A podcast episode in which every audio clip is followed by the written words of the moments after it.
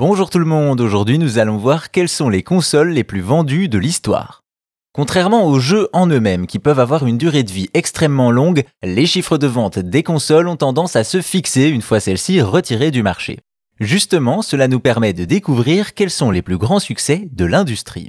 Tout d'abord, comme pour les jeux, le marché est beaucoup plus large aujourd'hui qu'il ne l'a été par le passé avec de plus en plus de joueurs dans le monde. De cette manière, on peut constater différents succès d'antan, comme la Mega Drive et ses près de 40 millions de ventes, ou la NES et la Super NES qui atteignent respectivement les 60 et 50 millions. Également, l'Atari 2600 n'a pas à rougir avec ses 27 millions d'unités écoulées. De cette manière, ces ancêtres du gaming dans un marché beaucoup plus fermé parviennent tout de même à faire mieux que des consoles bien plus récentes. Parmi celles-ci, on retrouve la première Xbox, la GameCube, mais surtout la Wii U et ses 13,5 millions de ventes, soit le pire échec de Nintendo. Tout le contraire de sa grande sœur, la Wii, qui avec ses plus de 100 millions de machines distribuées se place comme la septième console la plus vendue de l'histoire.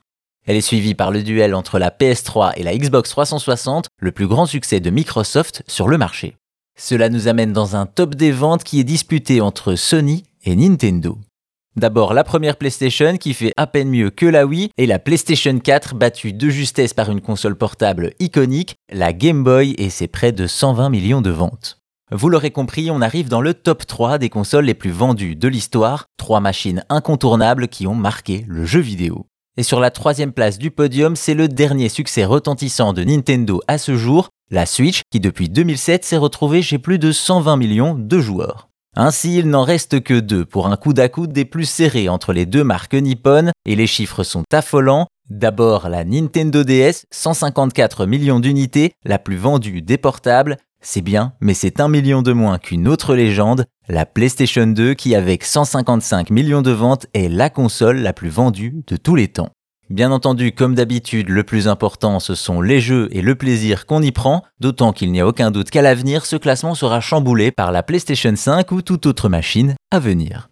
Qui sait, peut-être même qu'un jour un autre constructeur viendra titiller Sony et Nintendo. Et si vous voulez plus d'anecdotes sur l'histoire et la culture du jeu vidéo, abonnez-vous à Chose à savoir gaming sur votre appli de podcast préféré. Merci à vous, portez-vous bien et à bientôt pour d'autres choses à savoir.